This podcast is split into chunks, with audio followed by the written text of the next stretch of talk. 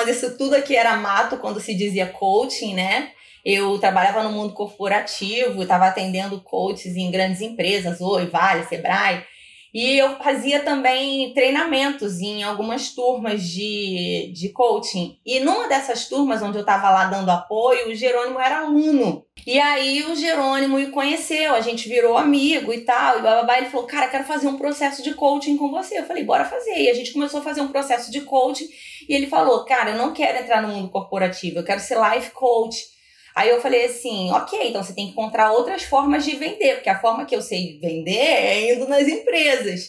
E aí eu falei, eu tô assistindo um maluco aqui, dá uma olhada nesse negócio aqui que pode funcionar para você.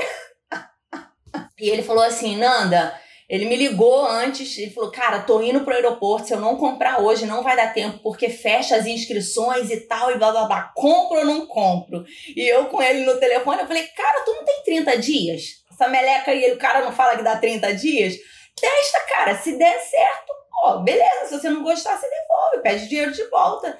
Aí ele falou assim: tá bom, beleza, vou comprar. Aí depois ele me ligou, comprei e tal. Eu falei: isso, estuda aí, depois me fala como é que é. E eu tava interessada na realidade também, porque eu queria expandir o meu nicho, né? Só que como é, naquela época eu tava muito fodida de grana, muito dura, né? Apesar de estar atendendo, começando a atender no mundo corporativo, eu tinha acabado de sair do, do subúrbio para vir para a cidade grande, tentando buscar uma vida melhor para mim, para minha família. Quando eu vim para o Rio de Janeiro, que eu comecei a trabalhar no mundo corporativo e tal, e ganhar dinheiro e blá blá blá, eu pensei assim: é, eu quero colocar minha filha na melhor escola do mundo. E eu coloquei minha filha numa escola que é uma das melhores escolas do Rio de Janeiro, a escola em formato de castelo, tinha toda uma educação que eu acreditava. E a minha filha era apaixonada por essa escola. E aí eu me vi no final do ano, é, Cecília estudando nessa escola e eu devendo 10 meses de mensalidade. Então, 10 meses de mensalidade, a mensalidade era três vezes o valor do meu aluguel, para você ter uma ideia. E aí eu falei assim: tem alguma coisa muito errada com isso. Não é possível, não é, não é, não é não é digno do jeito que eu trabalho, do jeito que eu entrego para as pessoas, do jeito que eu faço. É, chegar nessa época aqui, eu não, não tem isso. Não, não, tem, não tem condição. Não tem condição. E nisso eu já estava conversando com o Jerônimo.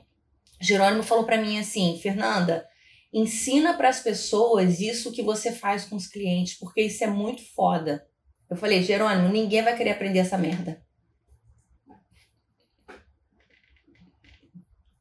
Porque para mim era tão fácil, era tão natural, eu falava, caraca, quem vai querer aprender? Quem vai querer aprender a mudar a crença nesse mundo? Quem vai querer? Ninguém vai querer, cara. Ele falou, Fernanda, deixa eu te falar uma coisa.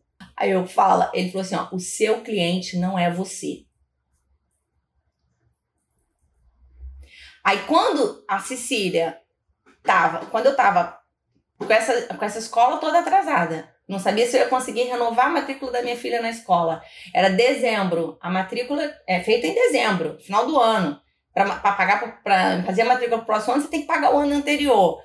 Nesse turbilhão todo. Aí é a hora que, tipo, você deixa aquilo que tá te prendendo e você fala assim, cara, tem alguma coisa errada aqui, tem um ponto cego nesse negócio aqui. E aí eu comecei a olhar e falei assim, cara, será que ele não pode estar tá certo? Será que ele, o que ele tá falando não pode ter razão?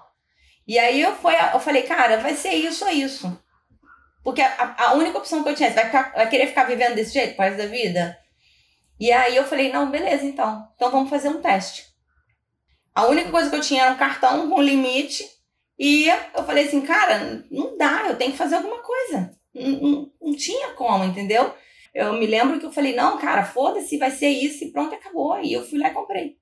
E aí eu comecei a procurar parceiros mesmo, dentro da fórmula mesmo, para poder me ajudar nesse, nesse processo. Pessoas que entraram no fórmula que, tipo, não eram produtores, mas eram lançadores ou eram outras pessoas, né? E aí eu fui testando produtos, né? Eu não comecei com esse produto que eu lanço agora. Eu comecei testando alguns produtos, né, que faziam sentido para mim. Primeira vez que eu fiz um espartano, eu acho que eu faturei na época 30 mil reais Tipo assim, era uma coisa assim, bem, bem foda na, pra época, sabe? Para aquele momento, pro momento que eu tava. Segundo, eu faturei 60. E, cara, foi incrível. Eu falei, caraca, esse negócio é muito bom. né? E foi, assim, muito legal. Quando você quiser alguém para dar aula de lançamento de semente, você me chama, porque na história, na história do fórmula de lançamento, não teve ninguém que fez mais lançamento de semente do mesmo produto do que eu. Eu já comecei a cagada toda aí, que eu fiz tudo errado, né? Eu já vou logo avisando aqui para quem tá assistindo a gente que comprou o fórmula, não me copia. Cara, eu devo ter feito uns 15 sementes do mesmo produto. E eu falei, não, vamos fazer o interno. E aí a gente fez o primeiro interno e, cara, deu muito certo. Graças a Deus, foi, deu muito certo. Começamos, fizemos o primeiro, o segundo, o terceiro. Os internos a gente já tava com 300 e poucos mil. É, dá pra pagar a escola da, da filha, né? Dá, dá pra pagar a escola da filha, dá pra pagar, dá pra pagar a escola da filha. Que legal.